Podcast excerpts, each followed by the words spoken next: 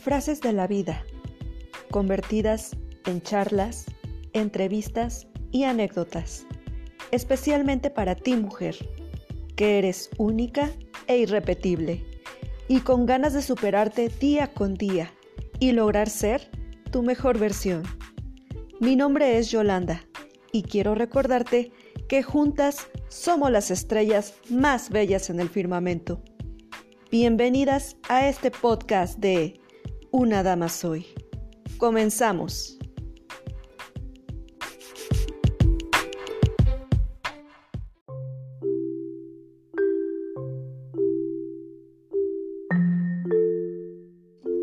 Hay días grises en los que te sientes triste y perdida, sin una dirección ni un punto de partida. Pero recuerda, mujer, que eres fuerte y que todo lo que ahora se ve sin salida es solo un pequeño momento que no es eterno y no se compara con todo lo bello que llegará a tu vida. Hola mis queridas damas, espero se encuentren muy bien.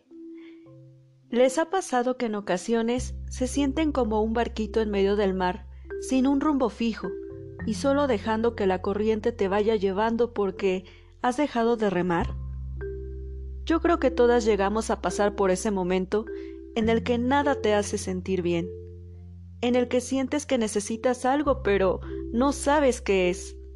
Nada te agrada, todo parece complicado y hasta el solo hecho de salir a la calle y ver gente te molesta. Tal vez cuando eso sucede es porque necesitamos tiempo para nosotras, para consentirnos, y más en estos momentos en donde la noción del tiempo se pierde totalmente. Los días, los meses, todo parece igual. El aislamiento, la rutina, está siendo un factor que nos puede poner así. Y vaya que no es para menos.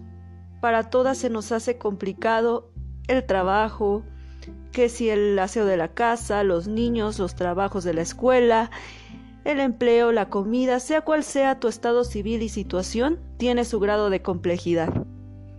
¿Y qué podemos hacer para comenzar a experimentar un poco de paz dentro de tanto caos emocional? Si nos faltan horas en el día para llegar a cumplir todas nuestras obligaciones, ¿y qué pasaría si por un momento nos detenemos y comenzamos a darle valor a lo que verdaderamente lo tiene? La salud, la compañía de nuestros seres queridos y la felicidad de los pequeños momentos. Tenemos dos opciones. Decidir si nos ocupamos o nos preocupamos. Porque preocuparse es algo que tenemos que desechar de nuestra vida, pues es realmente inútil.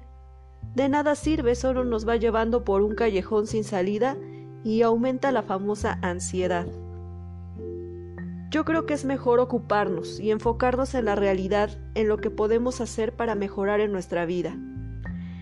Hay que generar como hábito tener un pensamiento positivo, porque lamentablemente estamos muy acostumbradas a que nuestra mente detecta todo lo negativo que nos rodea, los problemas, las dificultades, limitaciones, y así no es posible poder ver todo lo bueno y bonito que tenemos.